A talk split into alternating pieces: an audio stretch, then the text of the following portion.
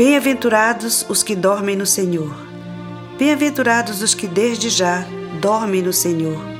Chegou o fim das fadigas, terminou toda a dor. Agora está descansando em um repouso eterno. Não mais sofrimentos, enfim, chegou no lar paterno. São bem-aventurados os que partiram para o além, terminaram aqui a carreira e guardaram a fé também.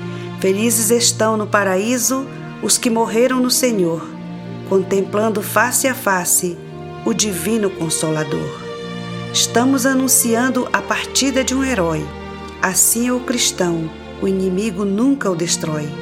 Como bom soldado de Cristo, foi fiel até o fim, agora no descanso eterno entre os anjos e querubins.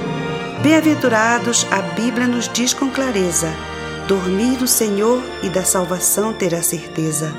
Todos os filhos de Deus têm essa viva esperança. Foi Jesus quem prometeu. Temos toda a confiança. Partindo desta terra, o Pai Eterno já esperava. Consolai-vos, meus irmãos, uns aos outros, com estas palavras. Deus os tornará a trazer com Ele os que dormem em Jesus, todos com novos corpos e radiantes de pura luz. Grandemente nós sentimos a dor da separação, porém o nosso grande Deus nos dará consolação.